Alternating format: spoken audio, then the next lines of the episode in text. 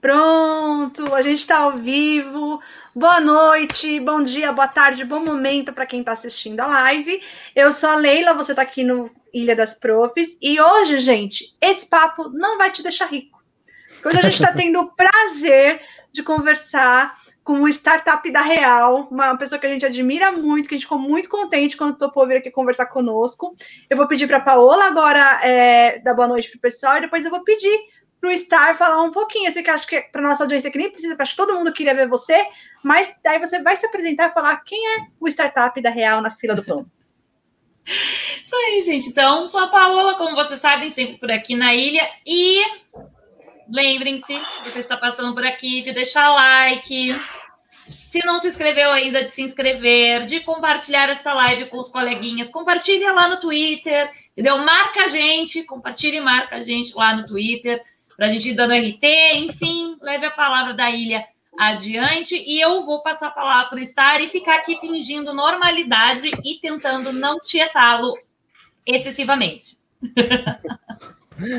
Oi, pessoal, tudo bem? Eu sou o Startup da Real.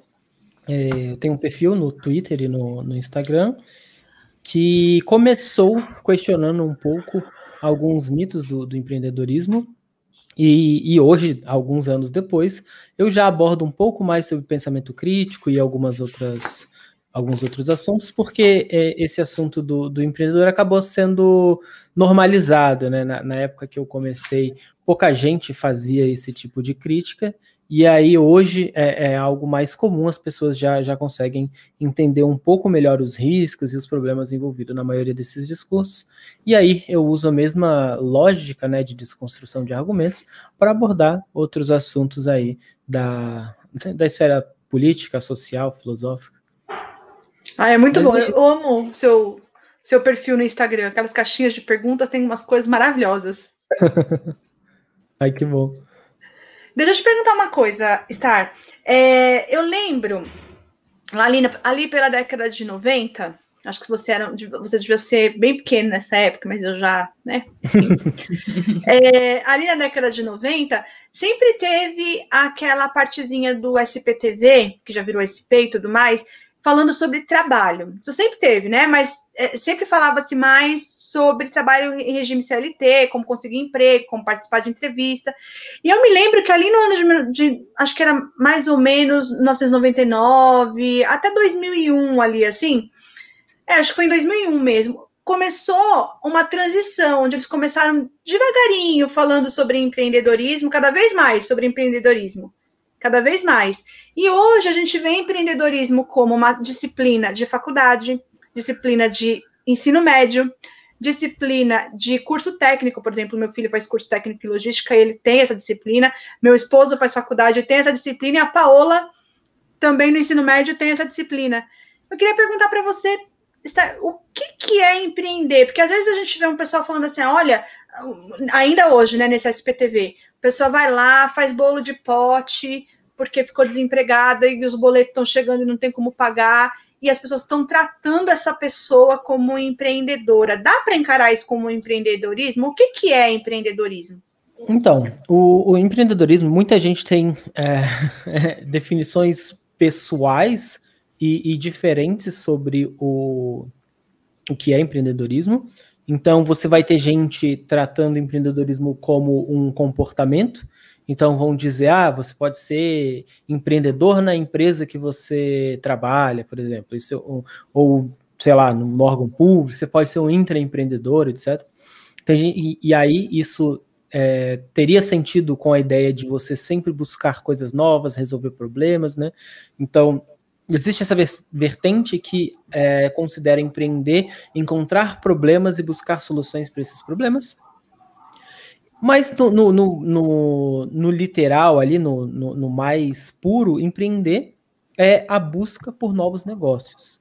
É, então, existe inclusive a diferença entre o que é um empresário e o que é um empreendedor. O cara que tem uma, uma padaria dele, ele é um empresário, ele tem sua colaboração, mas ele não é um empreendedor, ele não está ativamente buscando novos negócios. Não sei, sei lá, que ele fosse um, um, tivesse uma padaria que, que inventa um modelo de negócio um pouco diferente, que busca novas fontes de, de receita e que trabalha fora desse meio mais tradicional. Assim. Então, a ideia de empreender está tá diretamente envolvido com essa busca por novos negócios. Né? Não precisam ser negócios inovadores, mas são novos negócios, é uma busca constante por novos negócios. Então, e aí você falou sobre, sobre essas pessoas que estão lá, perderam seus empregos e que precisam pagar as contas, etc.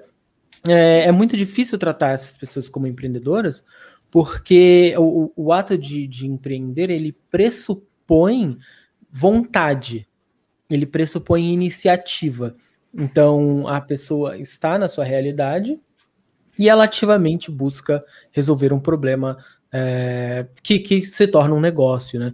Essas pessoas que, que elas encontram-se em situação vulnerável e são obrigadas a, a ter um negócio, na maioria das vezes informal, então ele vai vender cachorro quente na rua, ele vai vender pipoca no, no farol, ele vai fazer qualquer coisa dessas assim.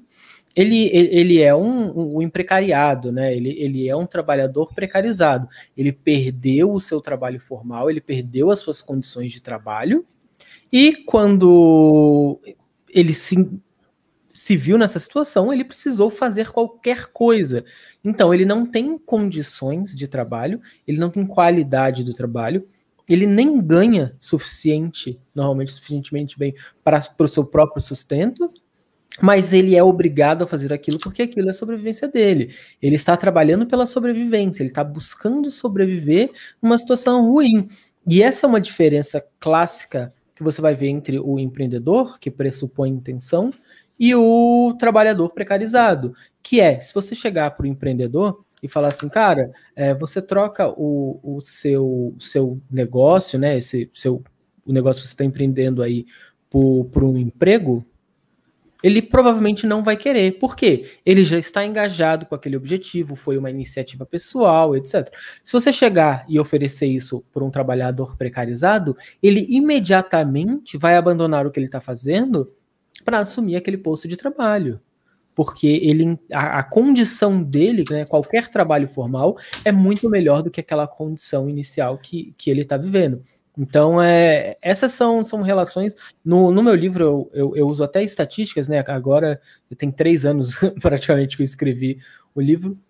Então, é, mas eu tenho estatísticas de, de, percentual, se eu não me engano, beiram 70% desse, desses né, supostos empreendedores de rua, né? Esses trabalhadores precarizados, que trocariam o, a, a iniciativa que estão fazendo por um emprego fixo, sabe? Porque a condição deles é péssima, eles estão ali pela sobrevivência. Sim. É, Paulita? E dentro desse, dessa ideia, né, de, de desse empreender, empreender uh, essa, dessa diferença, né, de empreender e do empresário, enfim, o que, que qual é a concepção chave disso? Qual é a, a, o conceito básico para a gente diferenciar isso? Ah, é, é, é, o que eu digo, né? O, o que eu disse. O que define o empreendedor é essa constante busca por novos negócios. E, então, o, um, um, um, empresário ele vai ter o seu negócio, ele vai se dedicar ao seu negócio, vai querer, obviamente, melhorar o seu negócio, mas o negócio dele é aquilo, né? Ele tem uma empresa e ele faz a gestão dessa empresa. Um empreendedor, ele provavelmente ele vai desenvolver o um negócio, crescer este negócio, colocar um corpo administrativo nesse negócio e vai buscar um outro negócio. Ele vai buscar uma outra, outra coisa para que ele crie, porque o, o, o empreendedor está constantemente buscando esses novos negócios, né? É essa busca por, por criar novas fontes de, de receita, de resolver novos problemas, etc. De, independente de como você categoriza.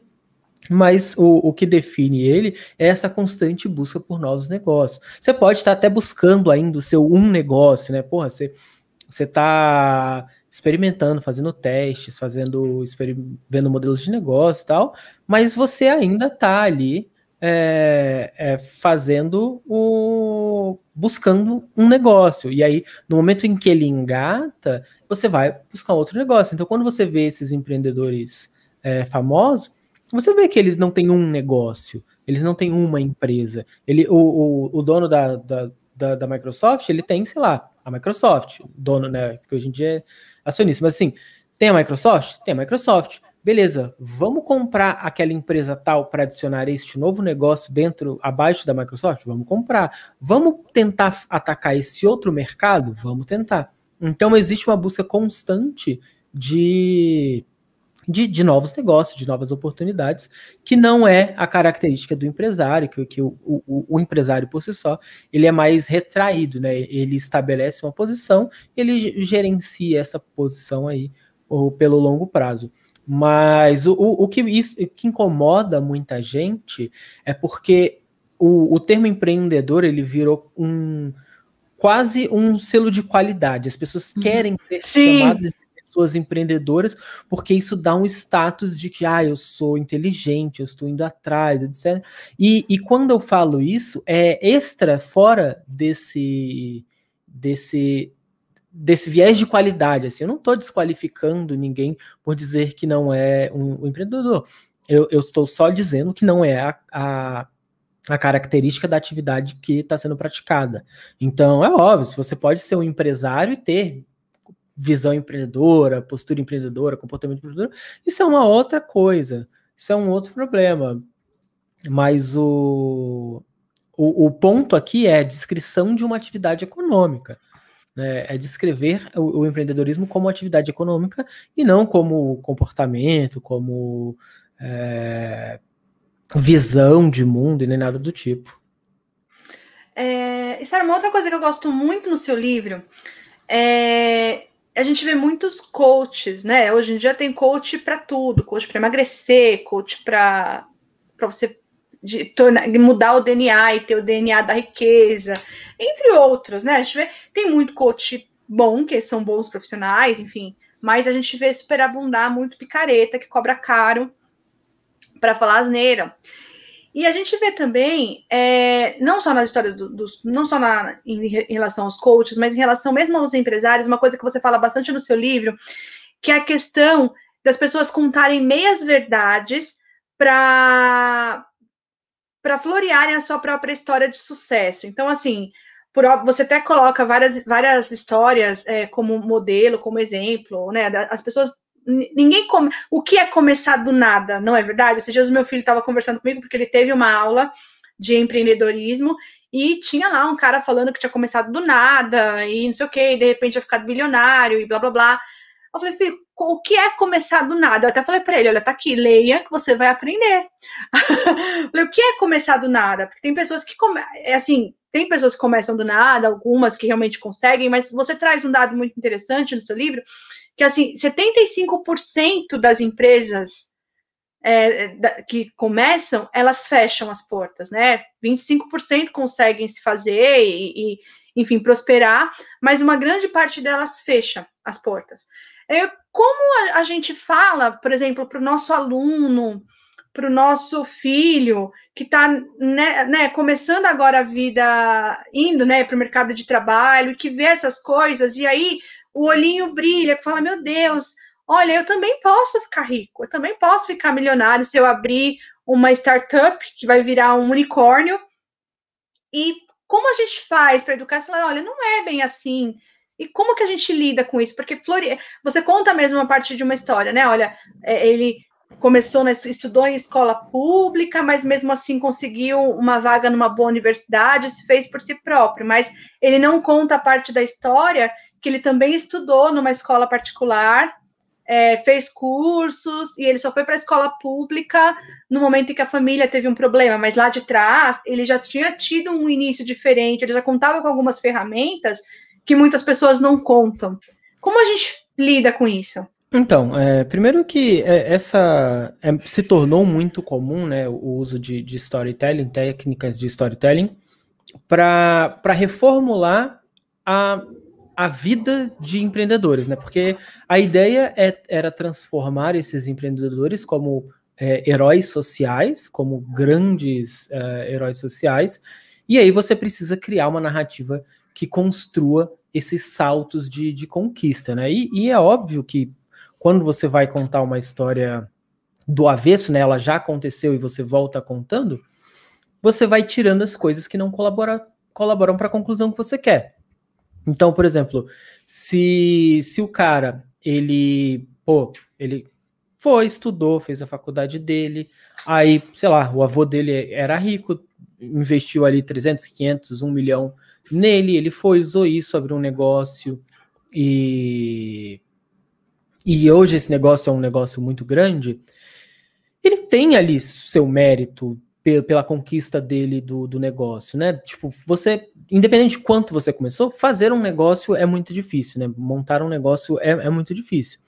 Mas isso não era o suficiente. Então você começa a recontar destacando só momentos de dificuldade. Então a, a história de um cara que teve essa trajetória vai ser assim, pô, ele cresceu, aí ele tinha problemas de aprendizado, aí ele, depois de muito batalhar, ele conseguiu terminar ali o, o, o ensino médio, aí, putz, estudou pra caramba, batalhou e foi, passou no vestibular, aí nisso a família teve uma crise, e aí, putz, ele estudou e conseguiu um emprego, e aí ele teve a ideia e montou a empresa dele. Aí você ignora todas as vantagens que ele teve, que, porra, apesar da, da família do núcleo pai, mãe irmão, terem problema financeiro, a, a, base familiar ali, o avô, não sei o que, era rico. Então ele tinha um dinheiro para poder investir e fazer isso real. Então você vai cortando pequenas coisas que não co colaboram com isso. Então, você vê, por exemplo, pega uma foto do, do, da, da Amazon, do Jeff Bezos, e tem uma foto de, de 99, que é ele numa mesa toda de madeira, com uma placa de madeira feia na, na parede e tal, e fala, ó, oh, tá vendo como era, e agora olha como é, e aí a Amazon hoje gigantesca. E aí ninguém conta que naquele momento daquela foto da, da placa de madeira escrito com spray, a Amazon já valia 30 bilhões de dólares. Então, assim, você esconde essas coisas para você criar essas narrativas. Inclusive, tem a entrevista dessa época do Bezos falando: não, é, a empresa já era grande e eu deixei a deixava meu escritório com aquela cara feia como um como uma, uma declaração pessoal de humildade, de, de tipo, ah, não, não vou ficar bocetando e tal, essas coisas todas. E, e porque nos anos 90 isso era muito mais comum. Todo mundo que era um pouco mais rico tentava ali ter uma, essa carinha de humildade, né? A ostentação virou uma coisa muito bonita. O tipo, ah, o cara é, é super rico e aí ele vai ter um prédio espelhado com tudo de vidro, um carro gigante. Isso ali, meio dos anos, dos anos 2000 para frente, que isso se tornou mais uma uma coisa bonita, né? Essa ostentação é, é exagerada. E aí fazia parte do, do contexto. Então, a maioria do, dos empresários que tem esses livros escritos, apesar a, mesmo não nem tendo sido escrito por eles, né, são livros normalmente escritos por ghostwriters Ghost e tal, e, e são, né, tem suas histórias ali maquiadas, enfeitadas, até o próprio o, o Wozniak, né, o, o, sócio do Steve Jobs, ele conta que não existiu nada na garagem, garagem óbvio que a casa do, do Steve Jobs tinha uma garagem, porque bairro no, nos Estados Unidos toda casa tem uma garagem, casa tem. E eles sentavam lá para trocar uma ideia ali quando estavam fazendo, mas nada foi feito lá, nada foi construído na, naquela garagem. Então, é, isso tudo bate muito forte no, no imaginário, principalmente dos jovens, dos mais jovens. A parte boa é que os jovens eles ainda têm muito a perder sem comprometer. Então você pode. O cara tem 17, 18, 19, 20 anos. Ele fala: Putz, eu vou montar uma empresa, vou fazer um negócio ele não tem tanto a arriscar, ele não tem filhos, normalmente mora com os pais e tal. Então ele vai tentar fazer uma coisa ali dentro do, do, do, dinheiro que ele tem acesso, que é sempre muito proporcional à condição que ele pode perder, né? A não ser que a mãe, sei lá, os pais é, olhem e falem, não, eu vou vender meu carro para te ajudar, porque eu acredito, mas aí é uma outra camada de problema. O jovem, ele tá numa idade que ele pode, pode arriscar ali. Quando ele é um jovem nessa condição, claro.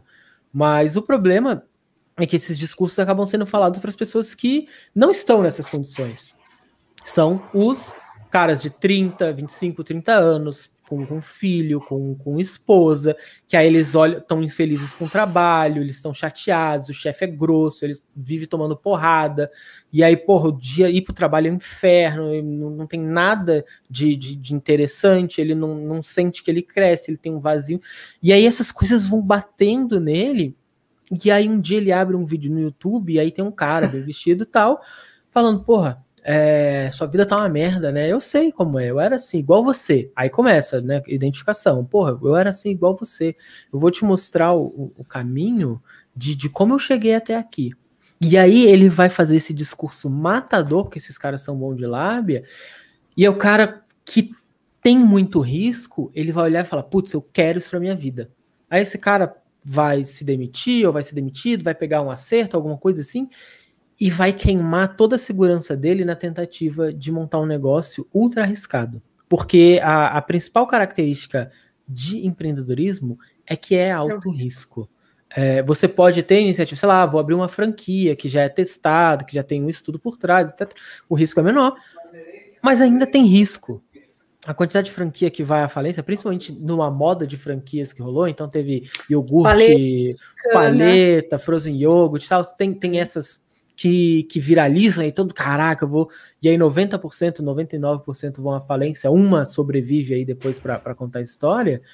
É, tem risco, tem, tem seu risco também, mas é um pouco menor, principalmente se você tem mais dinheiro, né? Pô, vou abrir um um quiosque de, de casquinha do McDonald's. Porra, quiosque de casquinha do McDonald's você, você joga em qualquer lugar que isso daí vai, vai imprimir dinheiro ali. Né? Não vai te deixar rico, mas vai, vai gerar um, um fluxo bacana. Mas aí, quando esse discurso fantasioso ele chega no, na, na pessoa que tem risco, que é o problema. Então, para o adolescente, para criança e tal, é, eu acho que o mais importante é sempre. É, eu, aí, aí agora que se tem alguém de direito ouvindo, vai, vai me odiar, mas eu sou eu sou do, da consciência de classe, né?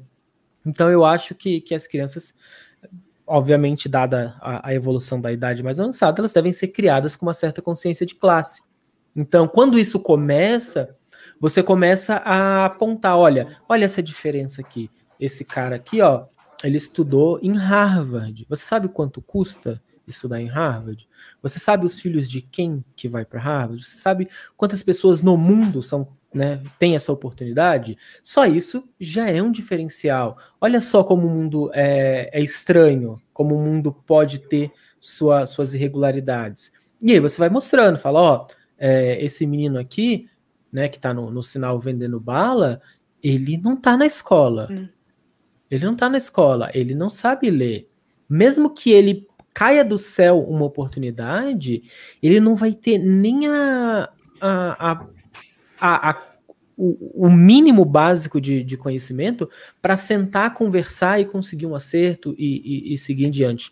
Então, é, é, essas coisas são, são são muito difíceis de expor, mas eu acho que para as crianças as coisas funcionam assim. É, não acho legal você impedir o sonho de uma vez, porque é legal, porra, eu quero fazer uma parada gigante, eu quero crescer, eu quero fazer uma parada maneira e tal. Todo, né, a gente cresce querendo fazer coisas e, e a gente vai ficando velho e vai ficando ranzinza.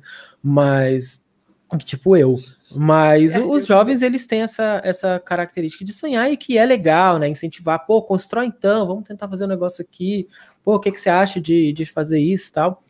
E aí, mais sempre com consciência de classe, sempre destacando as distorções. Você fala, ó, oh, tá vendo? Você chega em casa, é, eu te busquei de carro, eu te levei de carro, quando você chegou em casa, você tinha uma comida, você não precisa arrumar seu quarto, você não precisa lavar a louça, você não precisa fazer faxina na casa comigo. É, a, aquela criança ali, uma, a maioria das crianças, quando elas saem da escola, elas vão ajudar a mãe no, num trabalho, elas vão fazer outra coisa, elas pegam três, quatro horas de, de ônibus para chegar no, nos bairros periféricos, então é, é um tempo que você está descansando, que você está estudando, que você está fazendo um inglês, e essa outra criança não teve. E aí, como é que vai competir essas realidades? Então eu acho que destacar esses abismos é, ajuda a entender que beleza, você pode, porra, quer fazer uma parada incrível, legal, você só não precisa fantasiar essa, essa história, porque o problema é esse, assim, que, que não, não existe nenhum demérito no cara que, porra, o pai é rico, milionário, deu um dinheiro para ele, montou um negócio, tá vendo, tá vivendo a vida dele, parabéns. O problema, para mim, é esse cara é... aparecer como um herói na revista, como se ele Exato. tivesse vencido todas as batalhas do mundo. E, e aí que, que, que, incomoda, que se incomodam quando eu reclamo. Eu falo, ah, Sim. ah, bicho, tá falando ali que começou do zero, começou do zero, porra, mas o, o pai dele não deu 500 mil para ele abrir isso? Que, zero é esse? Se ele começou do zero, como, como é que. Qual a escala? O que, Trump, que né? Faz? Começou do zero com um milhão, só com um, um milhão, milhão, de dólares. Fulana, um ela, que aos 30 anos já tem o seu primeiro milhão. Sim, só que ela começou com 200 mil reais que o pai investiu para ela. É, não, tem, tem, tem, tem aos montes, assim. É, o problema. É, de empresa também. É que, que, é... é... que esses caras sejam modelo para todo mundo. Mas são, mas são. Entendeu? Não, Esse assim, é o são problema. Mas assim, você vê um, uns de emprego também que, ah, fulana começou de estagiária e agora é presidente da empresa. Do Aí você vai. empresa do pai. Você fala, ah, meu. Marcelo, Zé que lembrou muito bem aqui. A, a Betina. Betina. A Betina. Não, aí você, aí você vê bem, assim, a empresa do pai, ela tem o, a empresa, o nome da empresa é o sobrenome da pessoa. Saiu esses dias, inclusive, uma, uma reportagem no UOL, acho, de uma empresa, agora eu não vou lembrar qual empresária que era, mas é que ela, ela era estagiária, e veio mesmo assim como exemplo, começou estagiária e hoje é presidente da empresa. Isso, é, não, eu tô dando, eu não tô, eu, não tô mentindo. É, é não, é real não, isso. Saiu, é verdade. É, é real é verdade isso, assim. mesmo. Assim. Foi da Salton, foi, foi o caso do Salton. Isso, exatamente, o Salton. Exatamente, é. a Salton. E aí, cara, a empresa tem o seu sobrenome. Você, tem a coragem de, de pagar uma matéria no jornal. No jornal. Para dizer que você saiu de estagiária. Ah, aí, pá, me poupe, é muita, saca, muita falta de sacanagem, né? E aí que, que me preocupa, assim, porque eu entendo de onde vem essa estratégia, mas você não precisa disso. Você não precisa de, de, de criar essa aura de, de superação para tudo. Só que o, o, que entenderam é isso, né? Pegaram o, agências de marketing para tentar dar um up na, na imagem do, do, dos empresários, dos empreendedores e tal. E aí a base deles é, pô, vamos transformar a sua história numa história de, de, de sucesso, de superação. E aí todo mundo vira o Rock Balboa né? Tipo, porra, fui lá, batalhei, tomei porrada, me ferrei, porra, e aí agora eu ganhei, saca? Não é, não é assim. É, é muito complicado isso virar exemplo. Eu vou passar para Paola te fazer uma pergunta, mas antes, eu quero pedir para você que está aí, que nunca tinha vindo, está chegando pela primeira vez, se inscreve, curte a live aí, porque o Star tá falando muita coisa legal, e se inscreve, vem com a gente, porque tem mais um monte de live legal aí durante o mês, e as passadas também são muito boas. Vai lá, Paulita. Existe empreendedorismo social? Então, é, essa é uma questão que, que, que, sempre me perguntam e odeiam a minha opinião sobre isso. Porque na, na teoria, óbvio que existe, existem é, teóricos de empreendedorismo social, existem livros sobre empreendedorismo social, existe matéria, existem empreendedores sociais, né, no geral.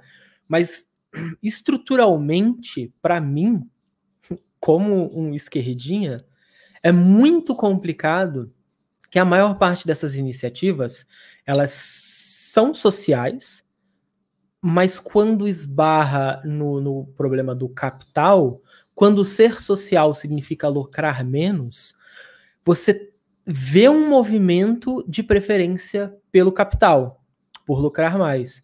Então, sei lá, você tem uma, uma, uma empresa que ajuda a levar algum tipo de coisa necessária para pessoas com, com situação de vulnerabilidade. E aí, putz, aconteceu algum evento que vai prejudicar a, o faturamento dessa empresa. É um negócio social que busca melhorar condições sociais, etc.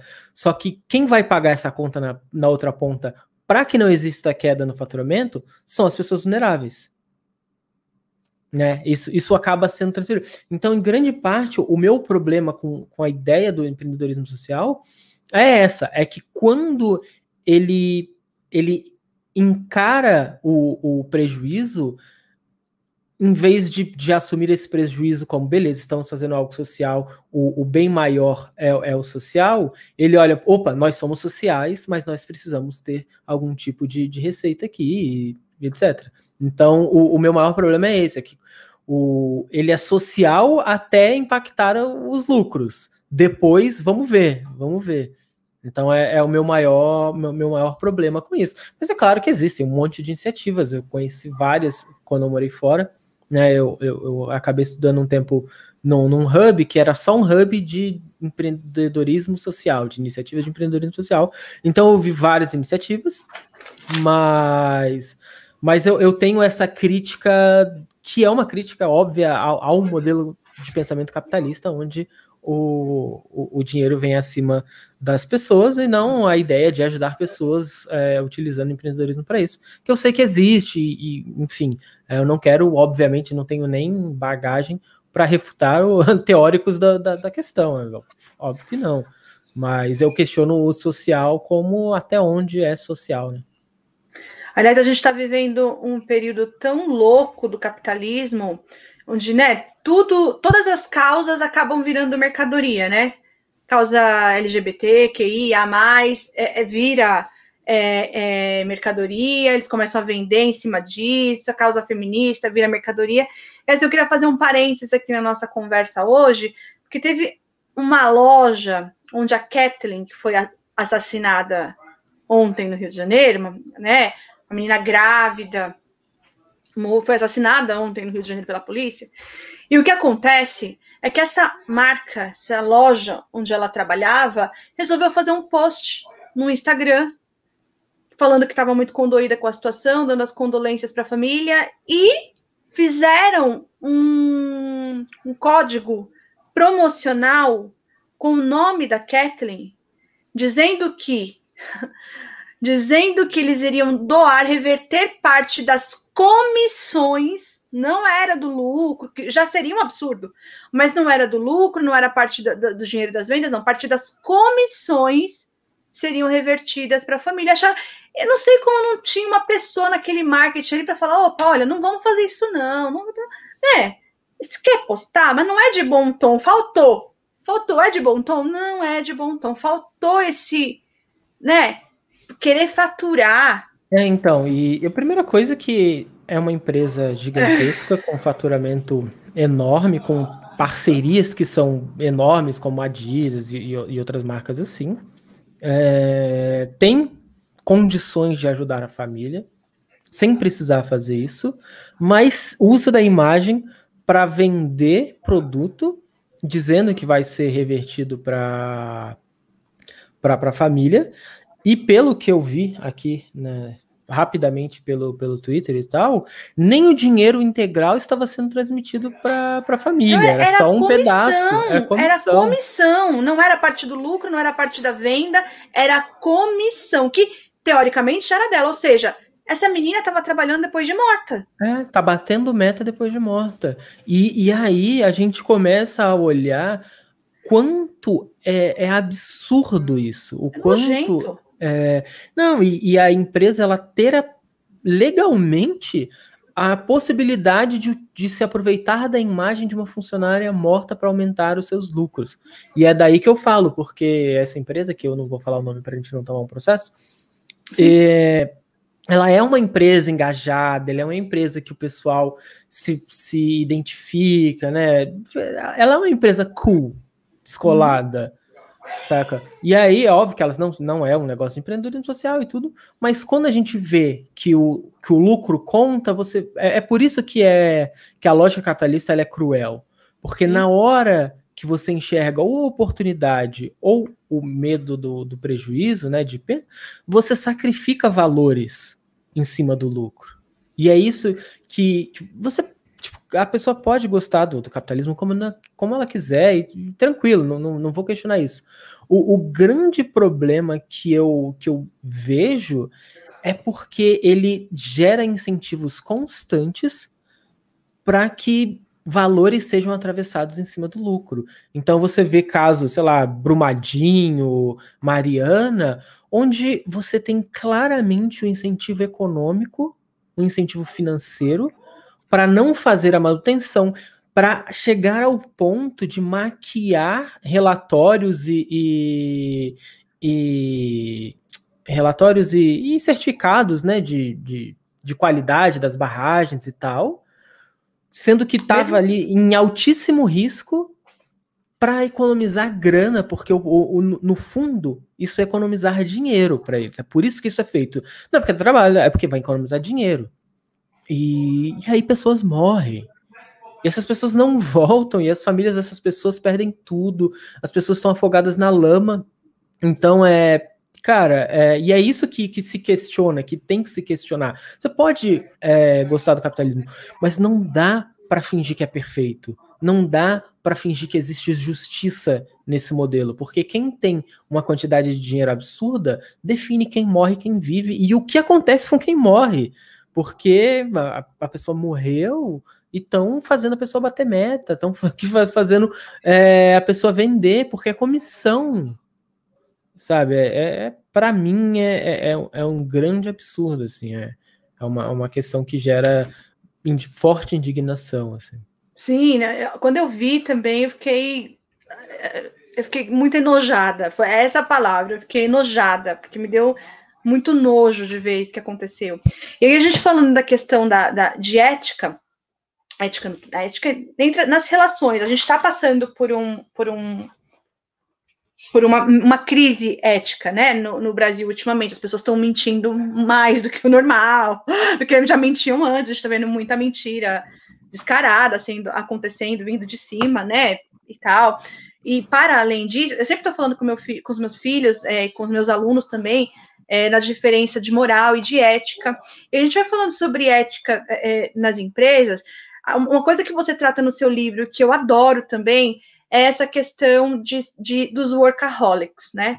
Você tem hoje em dia a questão do workaholic como, assim, é, é, é uma qualidade e não um defeito, né? E a gente também tem muito aquela coisa de porque o brasileiro é preguiçoso, o brasileiro trabalha pouco, o brasileiro é muito insolente, não sei o quê. Hoje mesmo eu ouvi isso de uma ah, porque brasileiro é muito, muito preguiçoso, brasileiro adora feriado, brasileiro.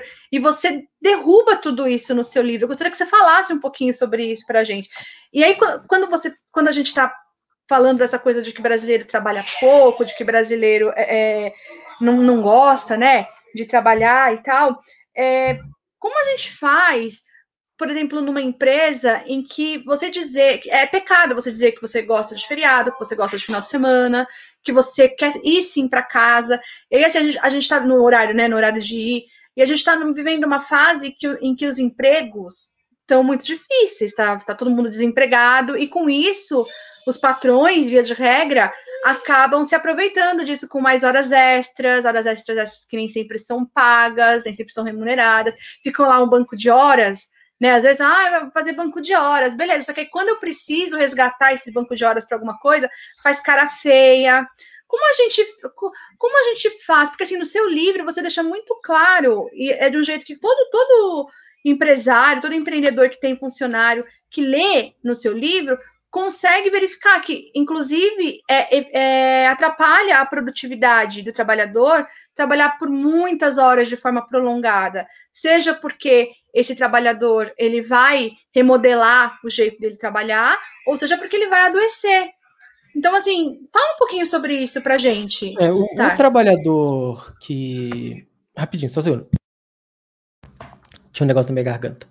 É, o trabalhador que ele, que ele tem esse perfil, né? É porque existem pessoas que têm um perfil um pouco mais workaholic e existem né, as pessoas comuns, assim. Então, o, o, quando você incentiva esse, esse tipo de comportamento, existe uma série de coisas que você quer insinuar, né? Começa que você quer incentivar que os seus funcionários façam hora extra, mas você quer que ele acredite que você não pediu para ele fazer essa hora extra. Você quer que ele acredite que ele está fazendo aquilo ali porque ele quis. Mesmo quando você gera esses incentivos para que ele precise disso. Então você tem é, cargas mais pesadas, você tem demandas mais intensas, você tem menos pessoas trabalhando para algo que mais pessoas precisariam fazer. Então, uma equipe precisaria de cinco pessoas, seis pessoas. Você tem duas pessoas, três pessoas. E aí você sobrecarrega essas pessoas de trabalho e elas nunca vão conseguir é, alcançar o objetivo, né, a meta deles, trabalhando no horário ali disponível. Então elas começam a fazer essa hora extra. E não é nem que são workaholics, é porque você tem tanto trabalho para fazer e você tem tanto medo de ser demitido, porque essa é a verdade, que você vai se submeter a isso. E você vai se submeter a isso sem hora extra, é, o, o, cara vai fazer você bater ponto e voltar para a mesa de trabalho, porque existem mil dessas coisinhas que ninguém fala. Mas, ah, quando o cara faz hora extra, o, o cara tem que pagar, né? Tem o ponto e tal. Mas o cara vai, bate ponto e volta. E aí ele não vai processar depois o, o, o, trabalhador porque ele tem medo de ficar queimado no mercado. Ah, mas o RH não pode falar essas informações para o próximo empregador. Só que os donos se conhecem, todo mundo conversa, todo mundo sabe. Então, é, existe muito medo do, do, do profissional e existe o medo, claro, de ficar sem emprego e passar fome. Então, tudo começa nesse ciclo onde você precisa colocar as pessoas com essa ideia de que eles precisam trabalhar mais e que eles tenham essa pressão constante. E aí você tem as outras questões, que são, é, primeiro, um, um, um viralatismo clássico do brasileiro se achar inferior ao resto do mundo, e aí pega-se algumas alguns números e se distorce. Então, muito desse assunto começa dizendo que ah, um americano é, produz por quatro brasileiros, né? Tem a produtividade de quatro brasileiros, né? Para um, um, alcançar a produtividade de um americano, a gente tem é, quatro brasileiros. E aí você vai tentar entender lá como é que se, porra, como é que se mede produtividade de um país, né? Que aí você pega o produto interno bruto e divide pela quantidade de, de horas mensais trabalhadas lá por, por, pela pessoa, e aí você vê quanto ela colabora ali para aquilo. E aí realmente você vai encontrar esse número. Só que, curiosamente, o ônus da produtividade cai nas costas do trabalhador. É traduzido como: ah, se o PIB, se é o PIB dividido pelas horas trabalhadas, a culpa é de quem trabalhou pouco. Mas quando você olha as tabelas de, de, de horas trabalhadas no, no mundo, o Brasil está muito bem. Está do lado da Alemanha, está do lado do Japão, está do lado da China e que são países que, que trabalham muito. Só que o nosso PIB é baixo. E a produtividade do Brasil é baixa, né? O, a hora do traba o trabalhador trabalhando a mesma quantidade de hora, ele gera menos valor para o PIB, não porque ele trabalha pouco, porque ele não é capacitado. Às vezes até é porque ele não é capacitado, mas é porque não existe investimento nisso. É tudo esperado e apoiado no trabalhador. Então você tem o cara nos Estados Unidos que ele vai fazer, sei lá, programador, chutar aqui. Ele tem um computador de ponta com, sei lá, 32 GB de memória, uma ba baita máquina, linda, cara, que custa uma fortuna. E aqui o cara vai estar tá com um computador que já tem uns 5, 6 anos, meio lento, que demora 5, 6 vezes para fazer a mesma coisa, e aí ele tem que esperar muito, ele não consegue se desenvolver, e aí o, o empresário não é, não paga um treinamento, uma modernização, um, um, treinamento de capacitação que vai que vai colocar ele, né, junto das novas tecnologias, junto das novidades, e aí você vai ficando para trás. E é óbvio que o mesmo que um funcionário vai produzir menos que o outro trabalhando a mesma quantidade de hora.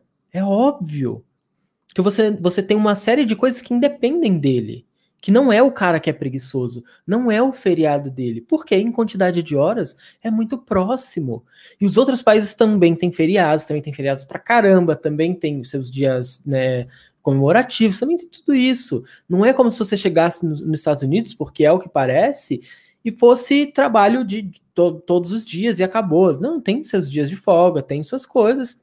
E, e, existe uma outra coisa que é: existe uma base, é, é um país bem menos pobre para que as pessoas consigam ali fazer uma reserva, tirar umas férias que não são remuneradas, mas que ele tem essa reserva ali que ele pode sustentar e tudo.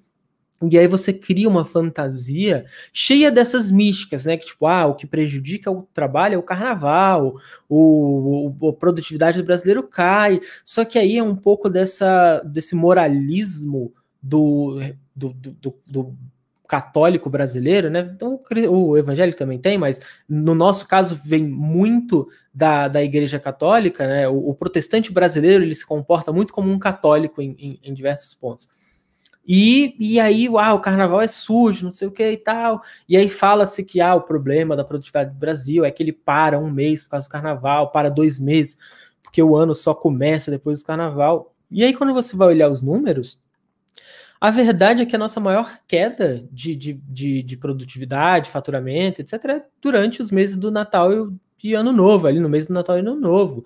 É, já é dezembro e, e começo de janeiro ali. Só que ninguém vai questionar, porque é uma data religiosa, tem esse simbolismo e tal. Então, você vai criando essas místicas que, que carregam estigmas sociais e morais para tentar impor algumas questões morais e que colocam as pessoas nessa questão do tipo, ah, o brasileiro é inferior, o brasileiro trabalha mal, o brasileiro trabalha é preguiçoso, quando na verdade o brasileiro trabalha pra caraca. O brasileiro trabalha muito. O, o brasileiro, hum, o, o, o, comum, não, não vou dizer médio, porque não é médio de nada, né? É dentro da, da distorção de igualdade que a gente tem, não, não, não é média, é maioria você tem mais de 50% da população vivendo com 430 reais de renda per capita, você tem você tem renda familiar ali batendo 2.500 reais, que nem chega a 2.500 reais para 80, 90% da população. Então, é, nós temos pessoas que ganham muito pouco e trabalham muito, que é o cara que acorda, que pega ônibus, são duas horas de ônibus, e, e as pessoas não contam, mas duas horas de ônibus são duas horas dedicadas ao emprego. Sim. Não são duas horas de, de lazer surfando na internet e vendo anime. São duas horas dedicadas ao emprego. E aí ele vai trabalhar oito horas, às vezes dez, às vezes doze, e aí volta duas, uma, duas horas de transporte, que também é um tempo dedicado ao, ao trabalho. E aí, óbvio que não é um tempo produtivo, mas é dedicado ao trabalho. Se ele sofre um acidente, é um acidente de trabalho, sabe? A gente sabe disso. Então, o no total, ele está ali com quase 14, 15 horas do dia dele dedicado ao, ao, ao, trabalho, onde ele não poderia fazer nenhuma outra coisa, e você está falando que esse cara trabalha pouco. E é, e é isso que é absurdo para mim, porque é não olhar para os números e seguir acreditando apenas nessa percepção rasa da sociedade. Porque eu sou classe média, você é classe média, ela é classe média. A gente olha um para o outro e fala assim, tipo, ah, mas pô, ele ali, ó, tem, tem dias que dá 10 horas da manhã ele não precisou fazer nada. Tem, claro que tem, saca? Tem tem, tem feriados, porra, semana passada teve feriadinho, gostosinho, acordei tarde, tava chovendo e tal. Porra, maravilha. Mas o pedreiro aqui do lado tava batendo laje. Ele tava Sim. trabalhando. Sabe, o, a, a, mocinha da loja, onde eu fui lá na farmácia comprar, comprar remédio no feriado, ela tava trabalhando. A moça da padaria tava trabalhando. O frentista, eu abasteci meu carro, tava lá trabalhando. As pessoas estão trabalhando quando uma fatia muito privilegiada tem casa ali, curtindo um, feriadinho e tal, porque tem direito trabalhista, tem tudo isso e tal. Mas não é isso que afeta a produtividade do brasileiro. O que afeta a produtividade do brasileiro é que a gente investe pouco em tecnologia, a gente investe nada ou quase nada em capacitação dos funcionários. Hum. Então, o cara que saiu da faculdade, é, tirando, obviamente, a parte de tecnologia, né? Porque eu tenho muito seguidor que é da tecnologia e eu falo isso e falo, pô, mas o meu custo, meu emprego paga, né? Mas, porra, seu salário é 10 mil reais, a sua empresa é multinacional, é, você trabalha tá no uniforme, A gente é tão ferrado que você ganha 10 mil, você já tá lá na faixa dos 20% mais ricos Não. do país. Não, 10 mil reais você é 1% mais rico do país. Ah, é com 5, né? Com 5. 5 mil é. reais tá nos 20 mil, é. nos 20%. 5 mil. E aí, é. e aí cara, desculpa, sabe? Não é com você que eu, que eu tô falando. A gente tá falando, né? São números que, que a gente tem que olhar para a maioria das pessoas, assim. E essas pessoas trabalham muito. Essas pessoas não recebem capacitação. Quando precisa de capacitação, então, sei lá, o cara, ele ganha, sei lá, R$ reais para fazer um trabalho administrativo. Aí tem uma tecnologia nova, alguma coisa que surge, uma metodologia e tal. Aí, pô, o que, que seria legal? Você pega esse cara, você dá um banho de loja nele, né, nessa coisa nova, nessa metodologia nova e tal. Aí ele volta mais capacitado, com uma outra visão de mundo, exercendo uma função muito mais rica, que te traz muito mais valor, e aí você vai lá e premia ele, dando um aumento de salário para esse novo, né, nova posição que ele dá. Você, o que, que você fez? Você pegou essa pessoa, colocou ela numa condição onde ela gera mais valor para a empresa, e você bonifica isso. Mas qual é a prática? Você vai olhar para essa pessoa e vai pensar: porra, eu pago muito barato para essa pessoa fazer aquelas coisas ali. Eu vou pegar um outro cara que já tem esse conhecimento, eu não vou precisar gastar com isso, vou botar esse cara para fazer essa outras coisas ali e ele vai fazer umas outras coisas ali para mim. E aí a pessoa que está embaixo, que não recebe é, qualificação, ela vai ficar sempre ali. Porque não existe esse investimento nela. Porque não existe nenhum interesse em tirar essas pessoas que ganham muito pouco dali, porque você quer continuar pagando pouco. Né? É, a, infelizmente, é isso que acontece, porque é, qual é a. De novo, a lógica capitalista. O objetivo é maximizar lucros e reduzir o, os custos. E, e, como é que você reduz custo? O, a, ah, porra, 60% dos gastos de uma empresa é folha de pagamento. Claro, são as pessoas que né, geram valor para o seu negócio, que, que, fazem o seu negócio acontecer. Só que isso dói no empresário. Quando você o, o, o empresário fala isso, ele fala com dor. Ele não fala com entendendo, tipo, porra, se eu ganho, sei lá, um milhão e gasto 600 mil com, com todas, distribuído em todas essas pessoas que, que, né, que fazem esse um milhão chegar, porra, que legal, né? Eu vou, vou tirar minha fatia também, que já vai ser muito maior do que a deles, né? Não é? Só que não, porra, como é que eu posso fazer para gastar só 200 mil e aí eu vou embolsar ali uns 400, o resto eu pago os outros custos e, e bola para frente. Então é, é, é, muito complicado isso. Então você tem é, pouco investimento em em tecnologia, em qualificação e capacitação, você tem uma série de entraves burocráticos, que a gente pode citar Sim. também, que atrapalha, mas, mas tem muita coisa que atrapalha o, a produtividade do brasileiro que não é preguiça, que não é do trabalhador. Paulita, quer fazer uma perguntinha? Quero. Embora aqui. uh, a gente estava falando agora disso, né? Não é preguiça, não é. E falou da questão de investir no funcionário né? Então, fazer essa, essa criaturinha crescer. Tem alguma maneira da gente hoje é, conseguir tocar nesse assunto já com os mais jovens, para a gente começar a formar já essa ideia de que se futuramente ele vai, é, vamos falar, por exemplo, né, um grupo de jovens que já tem essa tendência e possibilidade de poder empreender, de se tornar empresário, já tem seu negócio da família que ele vai herdar. Tem alguma maneira da gente tocar nisso com esse mais jovem? Uma forma da gente chegar nisso? Eu, eu acredito muito em... A grande, as grandes mudanças que eu tive na minha visão na, na vida foram entendendo a história.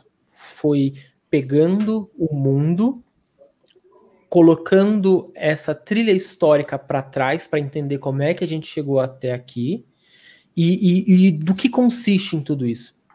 E, e, eu acredito muito na educação como forma de fazer isso, de, de fazer essa. Primeiro, porque assim, você vai empreender, vamos, o, o, problema é esse, assim, a pessoa acha que ela vai empreender e ela está empreendendo no vácuo.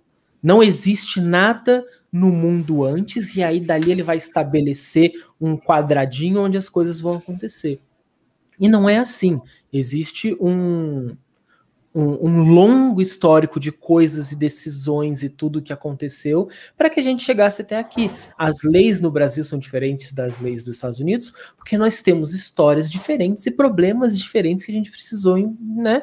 Então é, é muito fácil. Eu, eu, eu, eu, vou chegar no, no ponto que você quer, mas é que eu quero explicar porque quando eu estava ali saindo do ensino médio, 19 anos, 20 anos, etc eu não tinha nenhum conhecimento histórico de como a gente chegou, e a minha, minha visão era essa, assim, tipo, cara, por que a gente fica fazendo essas coisas bobas e não imita, sei lá, nos Estados Unidos, que é, porra, faz, faz tudo lá, tudo funciona, tudo é lindo, tudo é legal.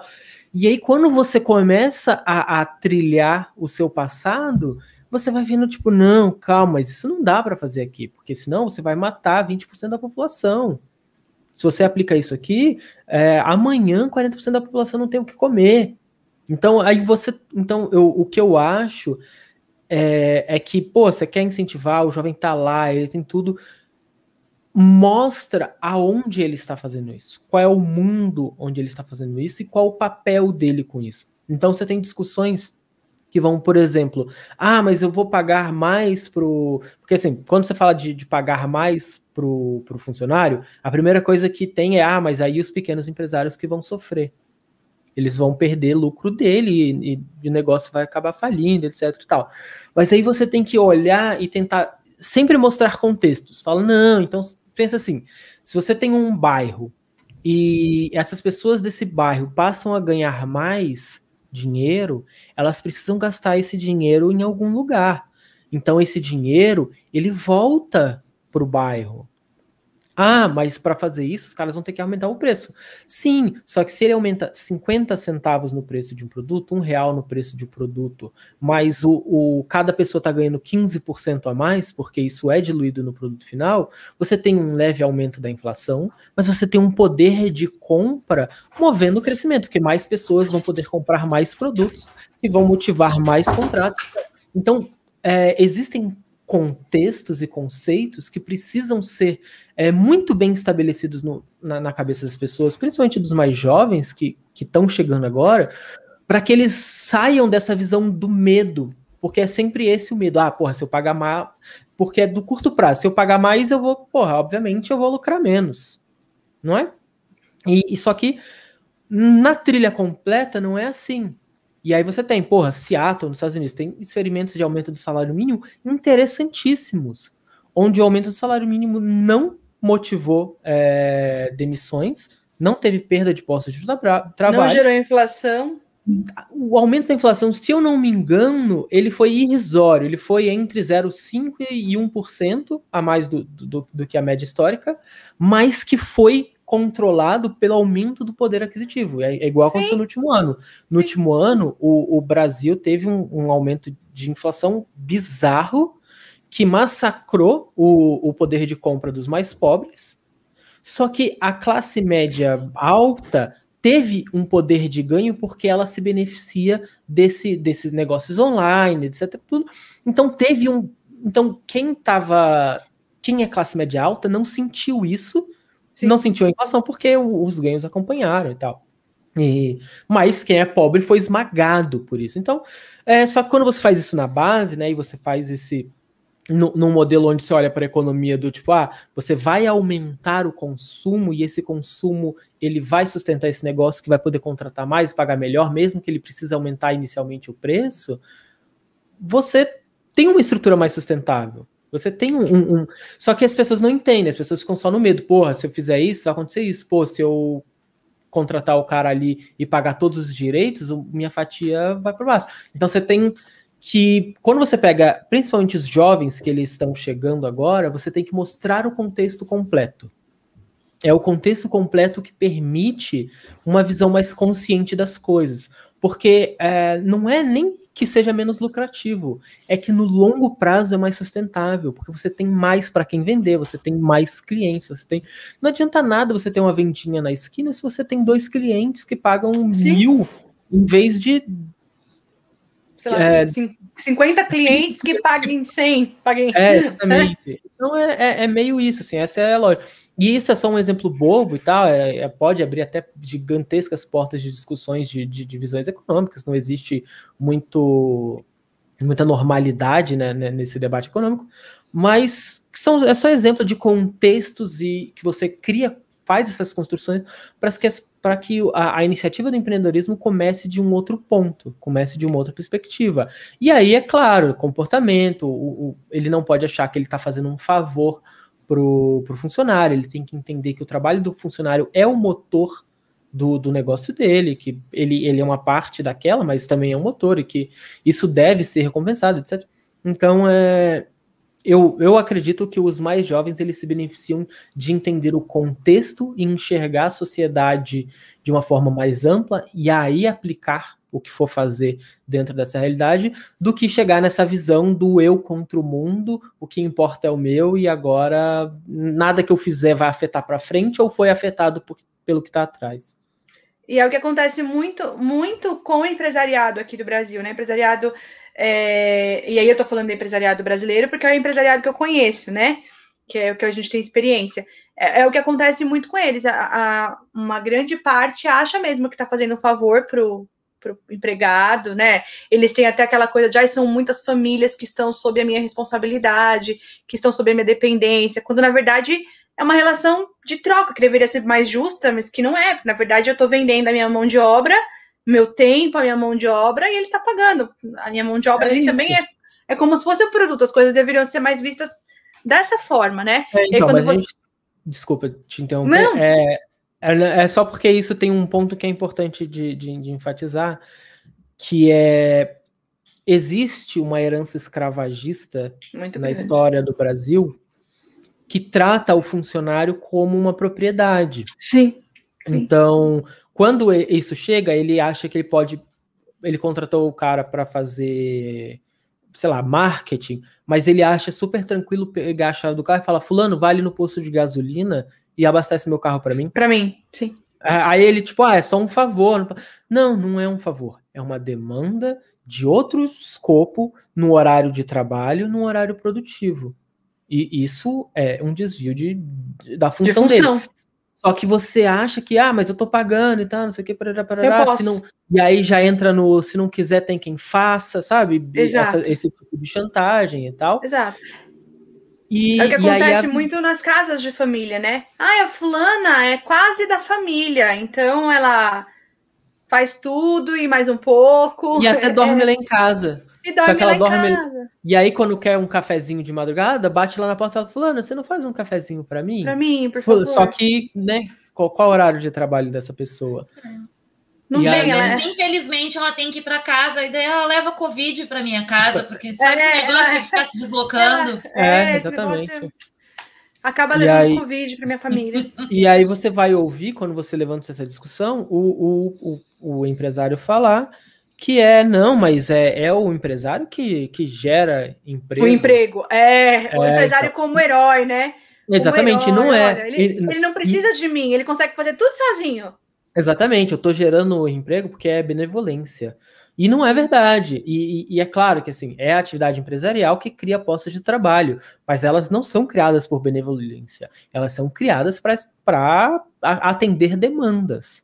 Né? Então a gente tem que olhar para a demanda como o verdadeiro motor de criação de trabalhos e não Sim. o empresário porque ele é benevolente. Porque ele é bonzinho e ele quer, Exatamente. ele tá pagando para eu, eu trabalhar, né? ainda paga, ele ainda paga. Olha é. que legal. Ele me dá o trabalho, ele ainda paga. Ele ainda paga. É, como exatamente. ele é bonzinho, como ele não, é gente Isso tá boa. tá ficando raro. Hoje me marcaram numa vaga que fala que era advogado e tal. E aí a vaga era assim, é, tava lá destacado que até achei aqui, ó, nossas advogadas, nossos advogados e advogadas não têm remuneração fixa, apenas percentual no, nos casos que atuam. E todos fazem uma contribuição de 500 reais mensais para a manutenção da nossa estrutura com secretária RH, administrativo e financeiro, treinamentos, etc. Então, em resumo, você, você não tem salário. Se você não ganhar comissão, você se ferrou e você ainda tem que pagar quinhentão ali para sustentar aquela estrutura. Então, isso é um pouco desse modelo que vem da, da uberização, né? Que é você não é Sim. é dono do seu escritório, você não é dono do, do, da bike que dirige, você pega uma bike do Itaú, uma parada assim, você trabalha para um, um cara que você não sabe quem é, você recebe dinheiro de um aplicativo, né? E aí ele pode comer o seu dinheiro, né? Mudar, escolher ali, você sabe lá como ele vai te dar seu trabalho, e no fim do mês ali você agradece porque aquilo te deu um dinheiro, sabe? Então é, é, é, absurdo, é meio. É absurdo. Quer ficar, quer ficar assim, trabalhado na revolta, é ver aquele perfil vagas arrombadas. Ali você quer, quer, quer ficar revoltado? Pega aquele perfil, dá uma olhadinha. Ali Exatamente. você acha cada absurdo, assim, como diria, dizia minha avó, do arco da velha. Esses são negócios que você fica nossa, trabalhado no ódio mesmo, dá ódio. E eu queria te fazer uma outra pergunta, já está chegando em uma hora, a gente respeita muito o seu tempo, que você está aqui gentilmente nos, ah, nos cedendo aqui. Mas eu queria te perguntar uma coisa, assim, uma das últimas perguntas. Como solapar esse sistema, Star? Porque assim, a gente vive num, num sistema tão cruel que a gente tem que escolher, muitas pessoas têm que escolher se morrem de vírus ou se morrem de fome.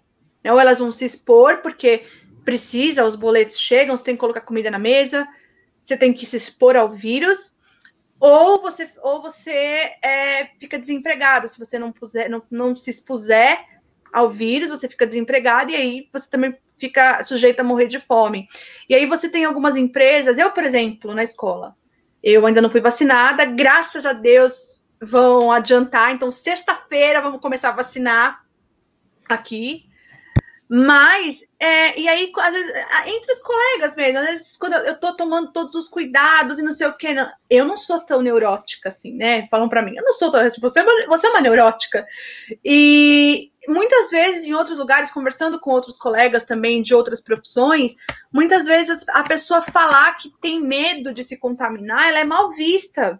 Porque, ai, né? É uma neurose, é uma preocupação, como se não houvesse motivo para se preocupar. A gente vive num sistema muito, muito cruel, onde você querer, onde você ter preocupação de passar os finais de semana com a sua família é mal visto. A sua vida tem que ser o seu trabalho, né? Eu tenho muito hábito de ir para a escola ouvindo Band News. Esses dias tinha o CEO da Polishop falando sobre trabalho e ele falava assim que é necessário muito mais transpiração do que inspiração para conseguir empreender e trabalhar às vezes até 16 horas por dia. Aí isso que isso que é passado as pessoas acabam porque já precisam trabalhar mais mesmo, porque estão ganhando menos, então você precisa, por, por exemplo, você citou bem o exemplo do Uber, que no início, antes do Uber ser legalizado aqui, pagava um X bem maior para quem era motorista, e aí depois começou com, né, com o pessoal usando mais, e com mais motoristas, esse mesmo Uber hoje tem que dirigir muito mais tempo, para muito mais lugares para conseguir fazer algum dinheiro, para conseguir sustentar a família. Como a gente solapa esse sistema? Porque a gente está vivendo uma crise tão grande e que às vezes eu fico, meu Deus, o que vai acontecer é que vai, infelizmente, precarizar mais. E como a gente vence isso, Star? Tem uma então, ideia? É, eu só tenho um caminho para oferecer, né? oferecer não, porque não, não sou eu que dou, mas para que eu acredito, né? Que infelizmente é o único caminho que eu tenho para acreditar, que são as vias políticas.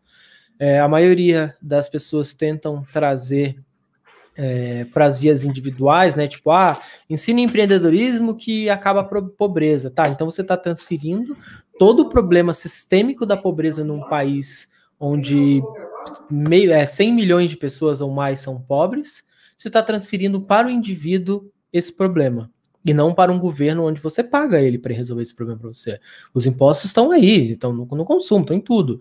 É, não, é, não é como se o, o, governo. O pessoal tem mania de falar, ah, mas fica dependendo de um, de um governo é, patriarcal e tal. Não é patriarcal, não, amigo. Eu pago. Eu pago, sou contribuinte. Eu pago imposto. Ele tem que resolver esse, esse, esse problema. Não é porque ele é patriarcal, não, porque eu dependo dele, não. É porque eu pago para isso. Porque todos os brasileiros, até os mais pobres, pagam. Em cada coisinha que compram, ele paga. Tem imposto lá. E, e não tem um imposto, tem uma cadeia de, imposto, de impostos que foram pagos até para aquela pessoa comprar aquela coisa com, com aquele preço, que seja um saco de, de feijão ali, sei lá, 12 reais. Então, se você olhar. É, e, e, eu, e por que, que eu falo das vias políticas? Que a gente pode ver o impacto da pandemia nos outros países. Então, existiu um claro recorte ideológico, e, e, a gente pode até falar sobre problemas ideológicos de, de, de cada vertente, tal, não, não vou negar que tenham todos, mas a gente teve um claro recorte ideológico de quem se preocupou com a, com, com a pandemia aplicou os cuidados necessários, protegeu a população, deu condições para a população se proteger e agora está saindo, e quem optou por não fazer nada disso. Você tem uma, uma clara. Então, a, a discussão que entra aqui, que era meio hipócrita, ela era assim: ah, mas ou é economia ou são as vidas.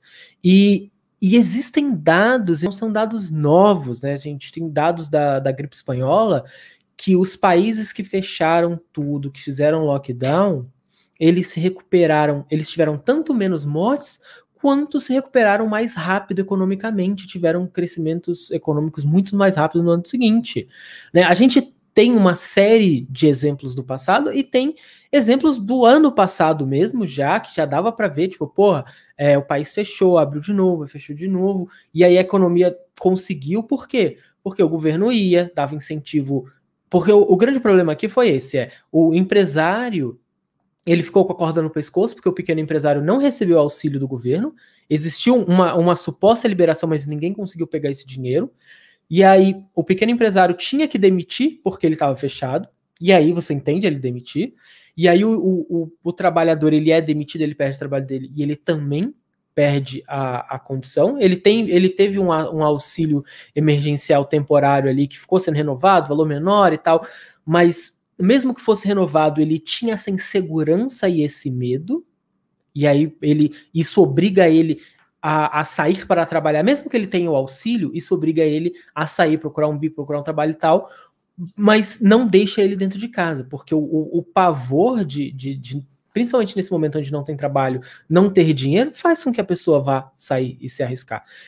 E aí você teve toda uma política para criar esses mecanismos de pressão para jogar o povo para a rua, para o povo ter que trabalhar, pegar transporte e tal, não sei o quê, e não o contrário, porra, linhas de créditos para os pequenos empresários conseguirem manter os seus funcionários com condições e tal, todo, todo mundo passar, e aí mais para frente, todo mundo ia pagar essas dívidas nessas linhas de crédito, tanto para grandes empresas, pequenas empresas e o, os auxílios para os trabalhadores, pessoas físicas, você ia pagando isso em leves prestações pelo resto da, dali dos 20, 30 anos.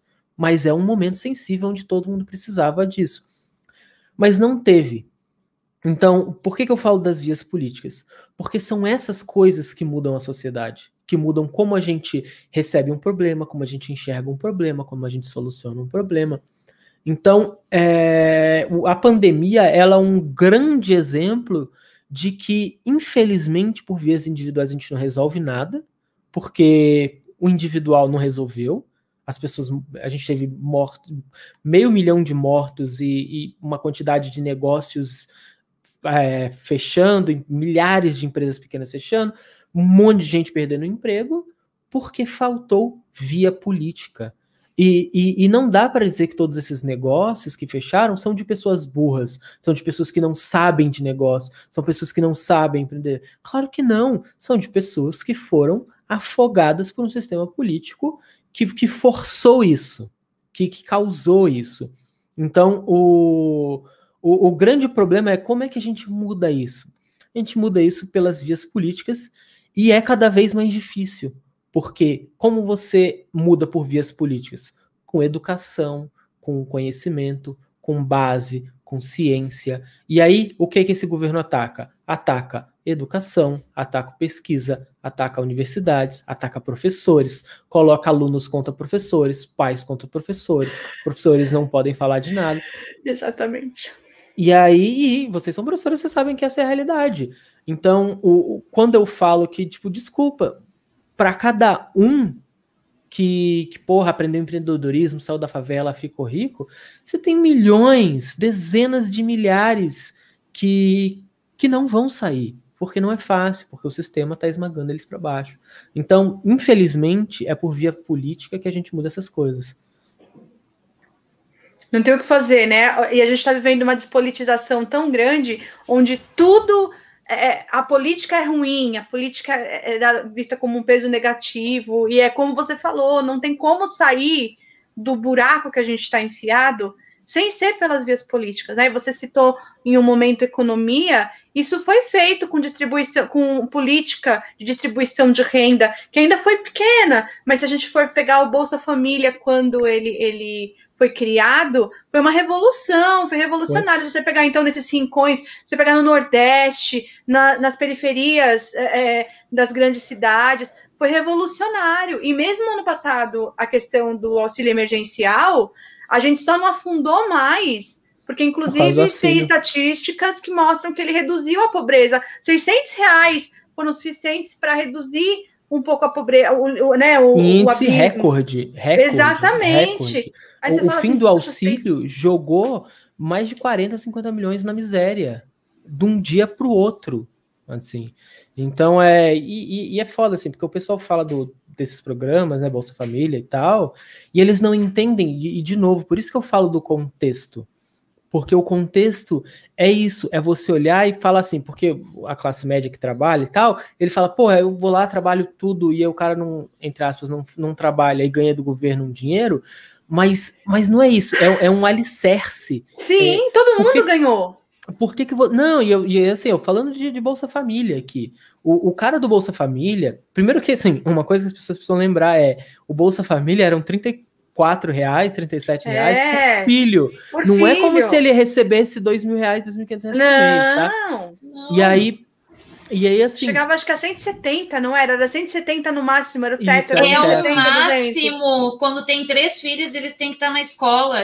E aí que vem o ponto. Tem que estar na escola. Então, uhum. o, eu, Sim! Eu digo, o, o, o, para que, que era o Bolsa Família? Era um, programa, era um programa para dar dinheiro para os pais? Não. Era um programa era para botar crianças, crianças na escola. Porque se esse cara ganha 34 reais por mês com o filho na escola, ele não tira o filho dele para vender Mas, bala no farol. Ele não tira, porque ele tem dois benefícios. O filho vai estudar e vai ser alguém, né? Não é assim que fala? Vai ser Sim. alguém na vida e tal e ele tem o dinheiro que ele precisaria do filho vendendo no, no sinal.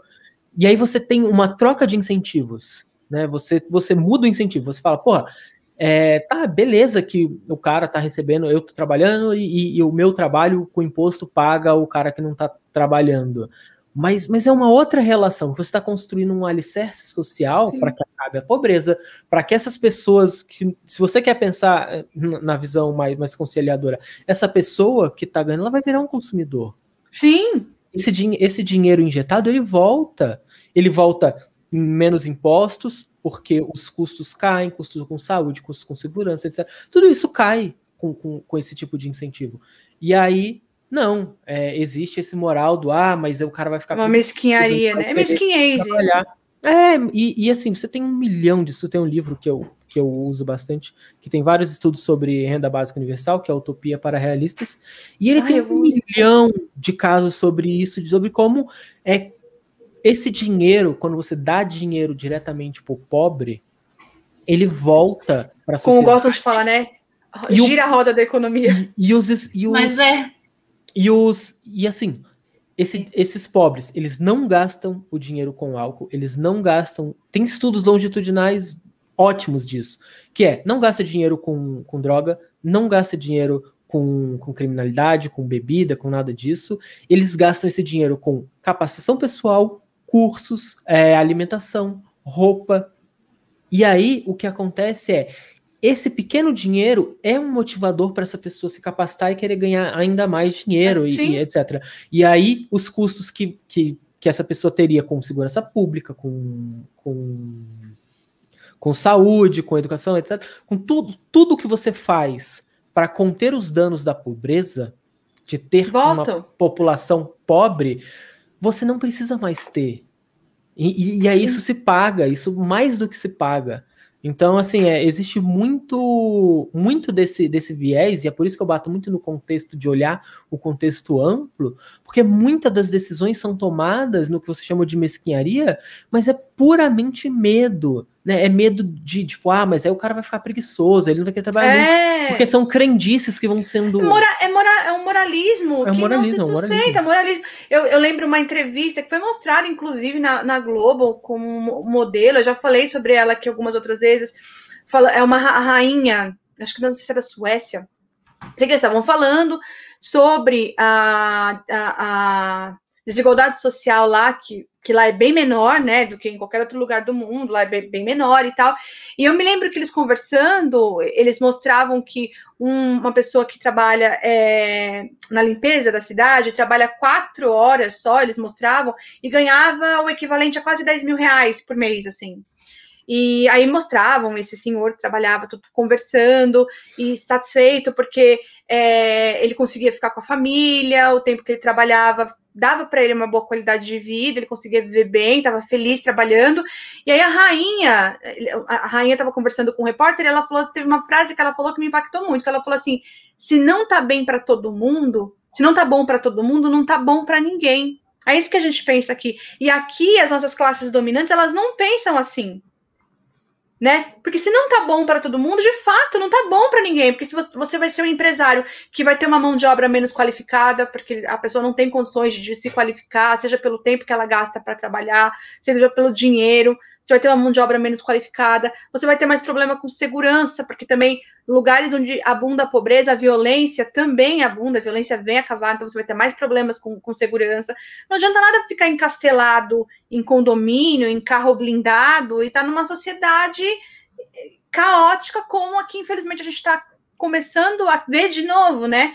E aí, quando você fala sobre Bolsa Família, por exemplo, é, de, é, programas de transmissão de renda, é, temos parentes no Nordeste, isso fez uma revolução no Nordeste. Famílias que antes falavam, não, vamos para São Paulo, ficaram lá, cons conseguiram ficar perto da família, não precisaram né, desfazer os laços familiares, continuaram lá, conseguiram tocar suas coisas, por causa de, uma, de um programa de distribuição de renda, e todo mundo ganhou. Foi uma época que, nossa, as pessoas tinham dinheiro. Eu, eu dava, já, eu comecei a dar aula em 2011 em escola pública, e eu me lembro que as crianças iam melhor vestidas, não tinha ninguém reclamando de fome, por exemplo, em casa, coisa que a gente já está começando a ver de novo. Hoje mesmo na escola, as crianças deu três horas da tarde, eles, alguns já começaram a ficar muito agitados porque estavam com fome, porque não tinham mesmo o que comer. Então, assim, isso era uma coisa que a gente não via há um tempo atrás, estamos voltando a ver de novo. Então, eu, eu gosto muito da, da, sua perspectiva, da sua abordagem, Star, por causa disso, porque você tem um viés de classe. Eu acho que tudo, eu sempre estou falando isso para os meus filhos aqui em casa, para quem eu converso, tudo a gente tem que olhar pelo recorte de classe. A história da humanidade é a história da luta de classes. Sim, e eu acho muito bacana isso que você, isso que você escreve no seu livro, porque a, em um primeiro momento as pessoas podem pensar, que a gente estava falando antes em off, né? As pessoas podem pensar, nossa, mas ele está desencorajando as pessoas a, a empreenderem. Mas não, você está descortinando no seu livro o que é empreender, mostrando os riscos, mostrando que, olha, se você tem tá aqui com um dinheiro muito, muito limitado e você tem um emprego CLT, o seu emprego CLT também é bom sabe? Se você for arriscar todo esse dinheiro, você saiba que os riscos são esses, esses e esses. Então, se uma pessoa ainda assim se dispuser a empreender, ela sabe quais são os riscos. Ela vai se preparar psicologicamente, financeiramente melhor para se dar bem, então, no seu, no seu empreendimento. Então, eu acho isso muito bacana da sua parte. Eu gosto mesmo, para todo mundo que eu, com quem eu converso, eu falo, eu fiquei assim felicíssima, muito feliz mesmo de que quando você aceitou conversar comigo, porque de fato eu te admiro muito. Eu acho, porque a gente vê muito esse discurso, né, do startupeiro que é, virou sucesso e aí de repente ele floreia tudo e é tudo lindo, tudo maravilhoso. E eu vejo muito, acompanho muito você pelo Instagram. Eu vejo lá as caixinhas de perguntas é, é, excelente a resposta. Inclusive, quando você fala não sei, eu acho, eu admiro muito pessoas que falam isso. Falam não sei. A pessoa tá ali muitas vezes na, no Instagram como influencer, né? E tal. Aí ela sabe de tudo. Ela sabe dar conselho para tudo. E eu acho lindo, eu admiro demais a pessoa que fala, não sei. Olha, Star, aconteceu uma coisa aqui comigo e não sei o quê. Olha, não sei, cara, não sei o que te dizer, porque eu não tenho experiência com isso. Eu acho isso lindo. Eu admiro muito pessoas que são assim. Então, assim, eu quero te agradecer. a gente já está com uma hora e vinte e dois. Foi uma live, um papo maravilhoso. Eu quero muito, ah, muito assim, obrigado. de verdade, te agradecer pelo, pelo, sabe, você tá dando essa moral para um canal que é pequeno, um canal que está começando, mas que se dispõe a isso, né? Eu e a Paula, a gente se dispõe a isso mesmo, a conversar com as pessoas, a ver é, é as visões de mundo das pessoas, a aprender com as pessoas e conversar, que é uma coisa que a gente adora. Eu amo fazer, sou professora, adoro falar. Então, eu quero te agradecer demais mesmo por ter dado esse tempo para a gente. Quero agradecer muito. Hoje teve uma audiência muito boa. Quero agradecer demais quem esteve aí assistindo. Se você não conhece, ó, o meu tá aqui é todo, todo cheio de anotação, de coisa. Este livro não vai te deixar rico. Aliás, eu nem conhecia quando eu fui comprar, eu comprei pelo título, porque eu sou dessas. Eu compro o livro pelo título. E quando eu vi, eu falei, gente, que coisa interessante. Aí fui ler, porque é muito bom, e é muito bom. Eu super indico a leitura.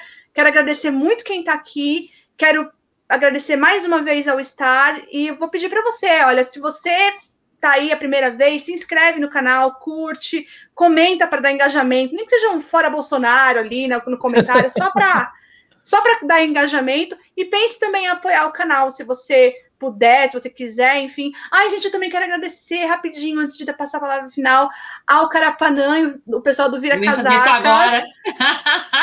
Foram maravilhosos. Eu fiquei, eu fiquei assim extremamente emocionada com a menção que eles fizeram do canal. E eu fiquei assim, e, e vieram vários inscritos só pela indicação deles. Então, Carapanã, Gabriel Divan, nós vamos esperar, Carapanã nós vamos cobrar. Gabriel Divan são incríveis, são incríveis. São incríveis, eles falaram que eles vão vir, eles prometem que eles vão vir. Assim que eles tiverem um tempinho, então a gente vai esperar, porque a gente gosta demais de vocês. Eu vou pedir para Paola se despedir e depois eu vou pedir para o Star dar as últimas palavras para a gente. Foi uma live incrível. Obrigada.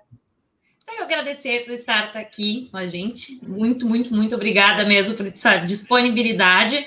É, meu pai já está pedindo o teu livro de presente ali no chat, então tá bom, pai. Eu já entendi a indireta. tá? Já entendi. Eu quero esse livro. Já entendi, pai. Eu sei que mês que vem é seu aniversário. Aguarda, tá? Ter uns presentes aí. Vai ser o livro do Star para você. Então, muito obrigada mesmo. Faço minhas palavras da lei com relação a tudo que ela falou, que você está aqui. Admiramos muito o seu trabalho. Quero também mandar beijo para Carapanã, mandar beijo para Gabriel Divan, porque foi muito, muito, muito bom ouvir o Vira Casacas. E nosso canalzinho está lá sendo indicado pelos meninos. É, maravilhosos. E já vou também aproveitar e deixar um beijo para as minhas arrobas anônimas do coração, tesoureiros do Jair, Jair me arrependi. E Bolso Regrets, tesoureiro incríveis, e regretinha que já estiveram aqui no canal lindos, maravilhosos. E eu vou e dar spoiler sim, desse vídeo Jair Me Arrependi. Falei. E tem Leila Nossa. Germano também. Vamos fechar o quarteto louco. fantástico da República de Bolchevique aqui ô, no Ilha das Provas. Ô, louco, vocês estão batendo grande. Vocês estão batendo grande. Soltei o spoiler aqui. Eles estão fazendo um trabalho incrível gente... na, na, CPI. Eles estão fazendo um trabalho incrível então, na CPI. São maravilhosos, são incríveis. Então... Fala essas palavras finais para nós. Ah, o que eu posso dizer aqui é, é que né, o, o, toda a minha mensagem, o, o ponto central dessa mensagem, é para tentar olhar a, a sociedade pelo contexto histórico. A gente não vive num, num momento é, no vácuo, né? Tudo que existe hoje aconteceu por alguma coisa e tem um lastro histórico que a gente precisa conhecer muito bem para não cometer as injustiças que a gente cometeu no passado, para não fazer as atrocidades que a gente fez no passado. E, e mesmo falando sobre empreendedorismo, sobre tudo isso, o, o objetivo aqui é que as pessoas se exponham a riscos que elas conhecem e quando elas puderem, e não por qualquer tipo de ilusão ou por qualquer tipo de fantasia ou, ou fetiche econômico. Então, o, o, a mensagem mais importante é essa: é, façam as coisas com consciência, tomem muito cuidado com, os, com o que vocês fazem, porque é, tudo tem impacto na sociedade. Né? Qualquer coisa que você faz tem um impacto na sociedade. Você abre uma empresa, tem um impacto na sociedade, tem um impacto na forma como você lida na vida das outras, pessoas. Você tem um canal, você impacta na forma que você fala, na forma que você transmite uma ideia. Então, a, a mensagem central não é empreendedorismo, é assim: faça as coisas com consciência. Olhe para as outras pessoas e veja o que você está causando dentro dessa sua cadeia de ações aí. O resto é, é, é detalhe. Que bom. Muito obrigada mesmo, viu, Star? Amanhã a gente vai ter Babi Tomás aqui com a gente, batendo um papo muito legal também. E para quem tá achando que junho tá bom, gente, julho também tá uma delícia. Então, se inscreve, ajuda a divulgar, levar a palavra daí das profs aí para frente. Obrigada para todo mundo. Boa noite e até amanhã, gente. Tchau, tchau.